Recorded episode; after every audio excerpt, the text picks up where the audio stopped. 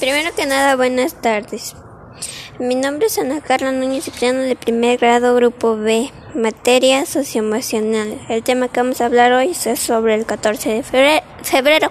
Como algunos sabemos, el 14 de febrero se celebra eh, el, Día de San Valentín, o más bien dicho, el Día del Amor y la Amistad. Por eso hoy les quiero dedicar dos poemas, uno de amor y otro de amistad. Empecemos.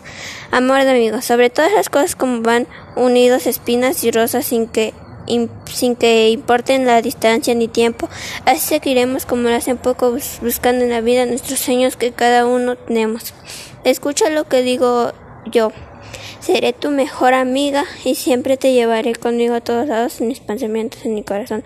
Nunca te olvidaré, aunque tenemos, aunque estemos lejos, porque algún día nos volveremos a ver y, vernos cara a cara. Ah, vamos con el segundo, que es el poema de la amistad. Amigos siempre seremos, amigos siempre seremos amigos para contar alegrías, tristezas una a una. Así tendremos como testigo al sol, al viento y a la noche o a la luna.